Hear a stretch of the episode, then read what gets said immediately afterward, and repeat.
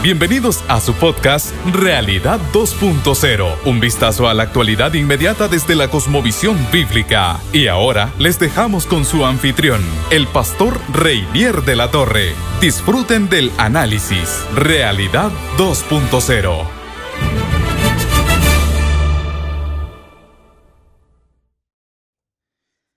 Sí, qué alegría, qué bendición, qué privilegio volver a compartir una vez más en este tiempo. Gracias por, escuchar nuestro podcast, gracias por ser parte de esta familia.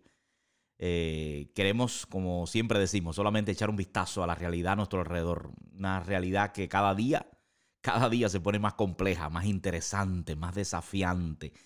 Y esta es la realidad donde nos ha tocado vivir. Y es la realidad donde a muchos de nosotros nos ha tocado también ministrar, por supuesto, ¿verdad? Y servir. Así que eh, es bueno conocerla. Solo un conocimiento perfecto del mundo nos protege de él. Dijo alguien que ahora mismo no me viene a la mente, pero, pero me vino a la mente la, cita. Eh, y hoy contento, por supuesto, por poder eh, compartir otro, otro episodio y poder acercarnos a otro detalle, a otro aspecto puntual de, lo que estamos viviendo, de la realidad en la que estamos viviendo. le comento, comienzo con una, una, especie de noticia de algo que sucedió hace unos, hace unos días atrás el día 22 de octubre, o sea, apenas unos días atrás, eh, el Tribunal Constitucional de Polonia dictaminó una ley que hacía o declaraba inconstitucional el aborto por anormalidades fetales. O sea, se dio para atrás un poquito en, la, en, esa, en ese libertinaje pro aborto que ha invadido muchas, a muchos países, a muchas naciones. Inmediatamente comenzaron, por supuesto, las protestas y se organizaron grupos, grupos que generalmente organizan este tipo de, protestas en las calles y comenzaron a, en muchos casos, a vandalizar y, a causar destrozos.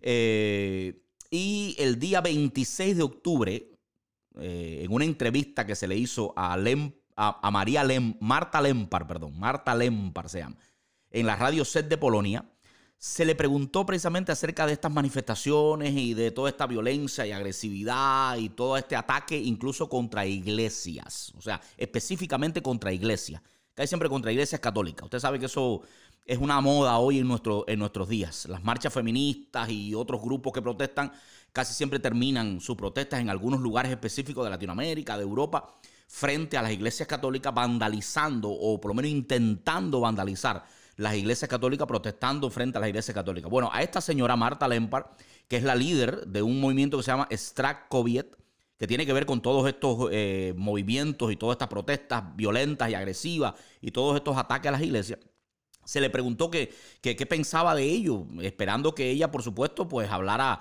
eh, lógicamente en contra de este asunto. Y su respuesta fue, por supuesto que deben hacerlo. Debes hacer lo que sientes, lo que piensas, lo que es efectivo y lo que se merecen. Mire qué interesante. Mire qué interesante. Al margen de la respuesta en sí, que vale la pena dedicar todo un episodio casi, casi a, ver la ideología, el pensamiento que hay detrás de una respuesta como es de este tipo, ¿verdad? Debes hacer lo que, lo que sientes, lo que piensas, lo que es efectivo, sin desperdicio. Muy interesante. Al margen de esa respuesta, me llama la atención y es lo que quiero eh, compartir con usted hoy.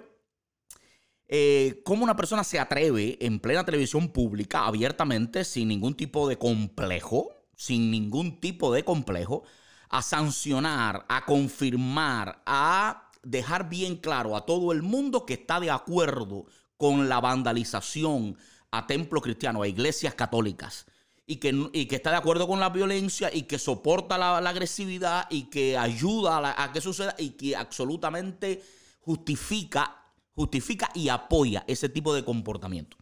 Ahora, lo interesante de todo esto, ¿sabe lo que es? Lo interesante es que no pasó nada. Eso es lo interesante. Lo interesante es que no pasó nada. Y cuando digo nada, digo nada. O sea, ni una respuesta legal no hay una acusación, no hay un tipo de proceder legal contra esta, contra esta señora por sus manifestaciones, por sus palabras, que a todas luces pueden ser consideradas como palabras agresivas, generadoras de violencia, de odio, ¿verdad?, contra un sector importante de la población. Pero no es que no haya habido respuestas legales, es que tampoco ha habido respuesta de ningún tipo, ni respuestas morales, ni respuestas sociales. No ha habido, no ha habido crítica, no ha habido señalamiento, no ha habido planteamiento, no ha habido, no ha habido reacción negativa a las palabras de esta mujer. Es como si esta mujer tuviera sencillamente todas las razones del mundo, toda la justificación del mundo para decir las barbaridades que dice y para expresar estas, estas locuras que expresa, ¿verdad? Es interesante, hermano, bien interesante esto porque esto tiene que ver con, algo, con uno de los puntos que hablábamos en el episodio anterior, que si tú no lo has escuchado, le invito a que lo haga. Eh, en el episodio anterior estamos hablando un poco acerca del proceder, el proceder de la izquierda a este tiempo, la manera de implantar ciertas, ciertas cosas en nuestra sociedad. Y uno de los puntos era parapetarse. Perdón, si usted quiere que su causa progrese, parapetarse detrás de un discurso de eh, combatir la, injusticia social. Usted tiene que tapar o usted tiene que garantizar que su causa se presente como una que viene a rectificar un problema social, una injusticia social, a corregir algo malo que se ha hecho. Y cuando usted se parapeta detrás de eso, a usted se le da una especie de patente de corso. Eso se está viendo en nuestro mundo. A usted se le da una especie de, de permiso oficial que hace que sus palabras y sus acciones, que podrían ser consideradas como una piratería eh, eh, clásica, por, por, por, magia, por, por arte de magia, de esa patente de corso, usted se convierte en alguien eh, que está autorizado a expresarse y actuar de esa manera. O sea, casi nadie en este mundo tiene la posibilidad de, otra, de otra línea ideológica, diríamos, tiene la posibilidad de enorgullecerse a sí mismo, de plantear palabras como esta, de decirlas sin complejo, sin ambaje, de decirlas sin problema, de manifestarla abiertamente, públicamente y enorgullecerse y no pasa nada. Cualquier otra persona de cualquier otra ideología que no esté detrás de este tipo de, de, mensaje de supuestamente rectificar o justicia social y demás y demás, no se atrevería a hacer eso o las consecuencias fueran, fueran absolutamente graves. Solo para hacer un ejemplo de imaginación, ¿usted se imaginaría qué sucediera si fuera al contrario? ¿Se imaginaría si en vez de suceder lo que sucedió, elementos pro vida, personas pro vida, eh, eh, hombres y mujeres que estuvieran manifestándose en contra del aborto, hubieran atacado una clínica donde se practica aborto y una de esas personas provida en plena televisión pública hubiera aparecido diciendo que está muy bien haber atacado una clínica provida, haberla, haberla vandalizado, haberla quemado. Usted se imagina el alboroto que todavía estuviera sucediendo en nuestro mundo. Hubiera sido impresionante lo que hubiera pasado. Sin embargo, con esta mujer no pasa absolutamente nada. Hoy quiero hablarte un poquito de esto porque es una realidad también en nuestro mundo. La izquierda tiene una especie de impunidad. La izquierda maneja cierta impunidad y cierta inmunidad para la ley también. También, ¿verdad? O sea, la izquierda siempre ha tenido eso. El discurso comunista cala tanto en la imaginación de las personas, cala tanto en la imaginación de, de la sociedad que le otorga a quienes practican esa ideología cierta impunidad para hacer cosas que en otro contexto o a otra persona jamás se le hubiera permitido. Es verdad, por supuesto, que parte de su discurso es ese, ¿no? Eh, las personas que cometen crímenes bajo la ideología comunista, ellos mismos se ven a sí, mismos como héroes, no como villanos, no como criminales, que realmente es lo que son, ¿verdad? Todo el mundo que cometa crímenes bajo cualquier ideología es un criminal. Pero ellos se ven a, a sí mismos como héroes. Pero lo importante no es que ellos se vean a sí mismos, eso lo sabemos sino que ellos han conseguido que los demás los vean así también. Y los regímenes comunistas, los regímenes de izquierda que han, que han eh, ocurrido en nuestro mundo, siempre han tenido cierta mirada tierna de parte de la gente, incluso que no participa activamente en la instauración de ese régimen. Cierta complicidad de los intelectuales, cierta complicidad de los medios, o por lo menos cierto, cierto silencio en el, peor de los casos, silencio, ¿cómo decir? Absoluta indiferencia impune, ¿verdad? Ante lo que está sucediendo. O cierta justificación también se justifica. Porque se justifica que la gente haga todo tipo de atrocidades si lo está haciendo en nombre de acabar con todas aquellas desigualdades y problemas e injusticia que representa el capitalismo. Entonces el capitalismo es tan malo que para acabar con ese capitalismo e instaurar esa utopía de la que hablamos en el, en el episodio anterior, pues vale la pena darle a esa persona una especie de patente de corso para que esa persona haga y deshaga su antojo bajo la mirada tierna, cómplice, por lo menos silenciosa o indiferente de la gente que tendría que, de la opinión pública, de la gente que tendría que evaluar lo que esa persona, lo que esa persona está haciendo. Y eso lo vemos repetido. Eso es un patrón también que vemos repetido en nuestro mundo. Lo vemos en las feministas, ya lo dije. Las feministas atacan, las feministas queman iglesias, intentan quemar iglesias. En ocasiones han salido eh, católicos a defender su, su templo y han sido violentamente agredidos por las feministas y no pasa nada. O sea, no pasa nada. Pero de no pasar nada que ni siquiera reciben críticas en, la, en, la, en los medios de comunicación. Porque es que hasta los medios de comunicación callan convenientemente ese tipo de cosas. Resaltan y subrayan y enfatizan y publican cualquier tontería que haga la otra parte. Pero, pero las feministas, la gente de izquierda, los lobbies y toda esta gente que, que, supuestamente están luchando contra una gran injusticia, esos reciben el silencio cómplice o la aprobación directamente en las cosas que hacen. Interesante que esto esté ocurriendo en nuestro mundo, interesante que sea un patrón que se repita, interesante que sea algo que con lo que nosotros tenemos que, lidiar, que lidiar en este mundo. Es lo mismo que está pasando aquí, que ha pasado aquí en Estados Unidos con, movimientos eh, izquierdistas también. El propio Black Lives Matter o los propios Antifa y todas aquellas revueltas que sucedieron eh, con la muerte de George Floyd eh, vandalizaron ciudades completas, acabaron, quemaron, eh, agredieron, han hecho de todo.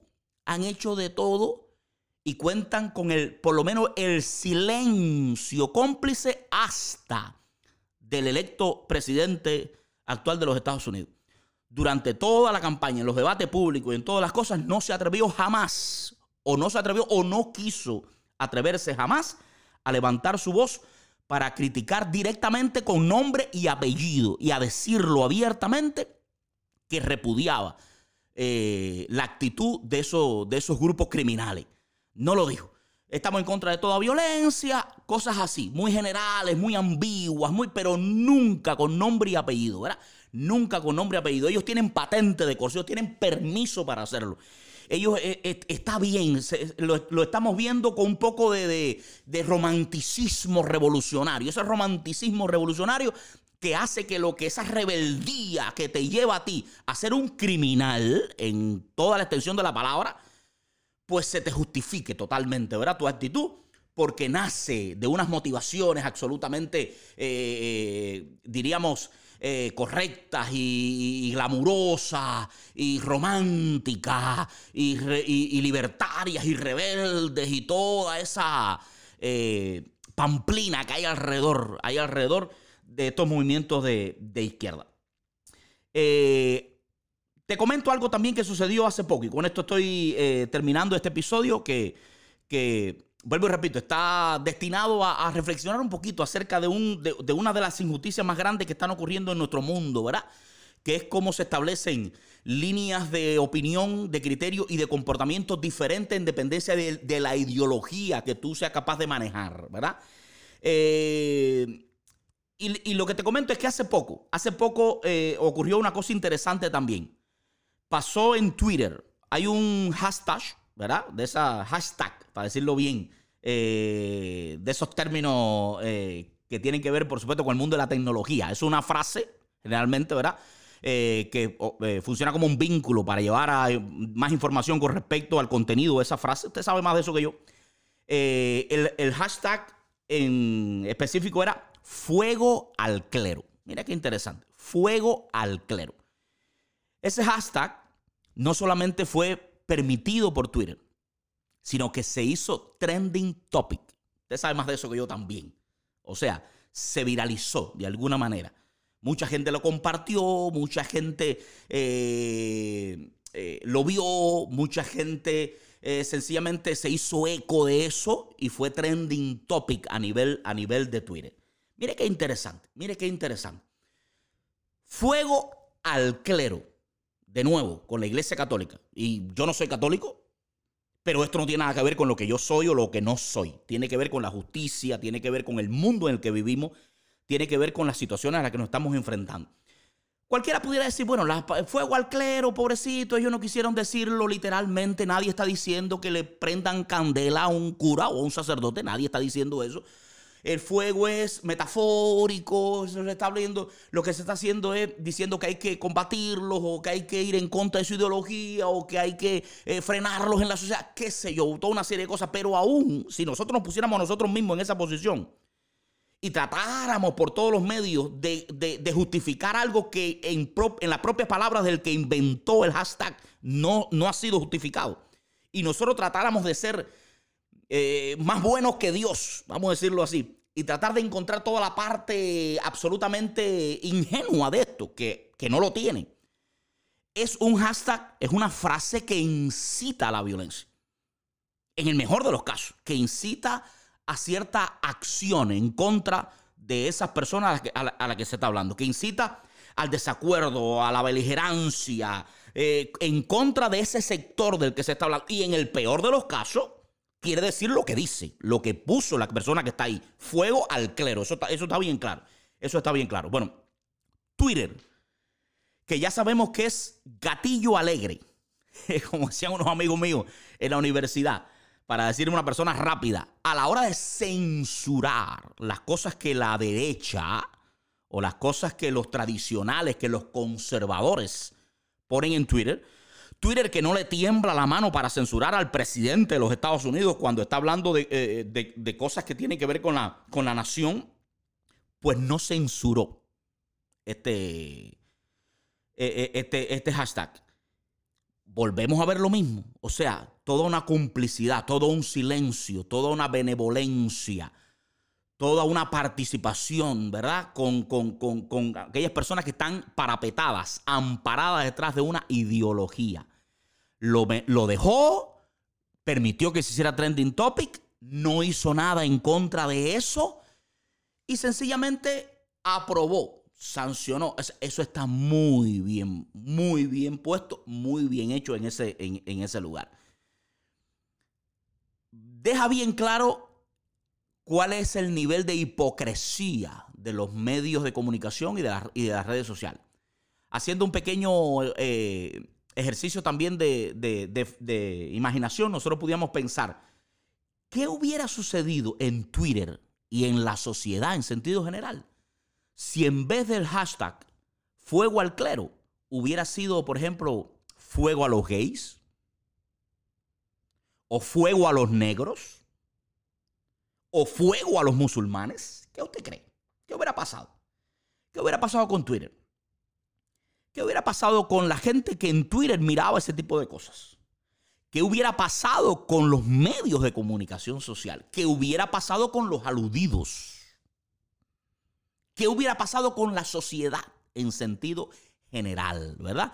Que se hubieran encontrado con una persona que pone ese tipo de hashtag. ¿Qué hubiera pasado con la policía incluso y con la ley? ¿Qué hubiera pasado, verdad? Porque eso no, no iba a quedarse sin repercusión.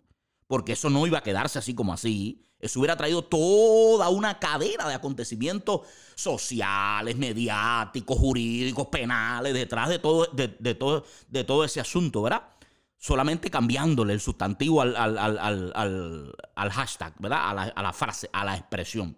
Pero no hay que ir tan lejos, no hay que ir tan lejos, porque en definitiva eh, los musulmanes, los negros, eh, los gays, todo el mundo, por supuesto, tiene su derecho, obviamente, y nadie puede ir en contra de eso, pero vamos a ir, vamos a ir no a nada que alguien defienda, sino que vamos a hacerlo incluso más hacia abajo. Si alguien pone fuego a los delincuentes, o fuego a los violadores. ¿Qué hubiera sucedido? El escándalo hubiera sido mayúsculo también. Hubieran salido 60 mil defensores de los derechos humanos a hablar de la necesidad de respetar. Incluso hubieran salido hasta personas a favor de los violadores y, hasta ahora estuviéramos discutiendo nosotros. A esta hora estuviéramos discutiendo, por lo menos en algunos medios de comunicación, si los violadores son culpables de lo que hacen o es el sistema quien los ha puesto de esa manera y por tanto deberíamos dejarlo hasta violar. Porque esa es la sociedad en la que nosotros estamos viviendo hoy. Pero no va muy tan lejos. Ningún ser humano, ninguna persona, que en definitiva todos tenemos derecho. ¿Qué hubiera sucedido si el hashtag en Twitter hubiera sido fuego a los perros callejeros o fuego a los árboles del Amazonas? ¿Qué hubiera sucedido? El escándalo todavía estuviera retumbando. Todavía estuviera retumbando porque todo el mundo aquí tiene defensores, excepto ese sector de la sociedad que es señalado o identificado como el causante o uno de los responsables de esa supuesta injusticia que se quiere rectificar. O sea que el discurso de injusticia no solamente blinda a la persona que, lo, que combate la injusticia, sino que deja absolutamente desprevenido y sin defensa a los que se identifican como culpables de esa injusticia. Y a partir de ese momento, entonces está absolutamente permitido, normalizado, se ve con normalidad cualquier ataque a esos responsables. Y hoy es el clero, hoy son los sacerdotes católicos, hoy son las iglesias católicas, mañana son otras instituciones, incluyendo los cristianos, incluyendo las iglesias evangélicas o protestantes, incluyendo todo el que ellos identifiquen como una persona que va en contra de su ideología. Hay hipocresía, hay injusticia, hay ideologización de la, del sistema incluso eh, legal, penal de los países. Hay toda una serie de cosas tremendas que estamos sufriendo hoy en día a causa, por supuesto, de las consecuencias de una, de una ideología. Así que quería conversar un poquito de esto porque era uno de los puntos que habíamos tratado en el episodio anterior y derivarlo un poquito y profundizarlo un poquito, ¿verdad? En todas las implicaciones que, puede tener. Eh, en ese mundo estamos sirviendo, en ese mundo estamos eh, sirviendo a Dios y a las personas. A ese mundo estamos ministrando, ese mundo tenemos que conocer. Así que Muchas gracias por estar estos minutos conmigo una vez más, echándole este vistazo crítico a la sociedad de nuestros tiempos. Y ojalá, y ojalá y, nos haga reflexionar y aporte un pequeñito granito de arena en esta batalla cultural, la que estamos metidos, ¿verdad? Con el propósito de que todavía reine la paz y la justicia, pero también, perdón, la sensatez, la sensatez, ¿verdad? Y la lógica y el amor también, ¿por qué no, verdad? Así que nos vemos en el próximo episodio. Nos vemos en el próximo, no se lo pierda. Muy contento, una alegría, una bendición, un privilegio volver a compartir con usted. Nos vemos entonces en el próximo episodio. Dios le bendiga. Gracias por escuchar este capítulo. No te pierdas el próximo análisis de otra de las características de nuestra realidad. Te invitamos además a seguir al pastor Reinier de la Torre en sus redes sociales y a unirte a la familia online Vida 2.0. Ven con nosotros y te haremos bien.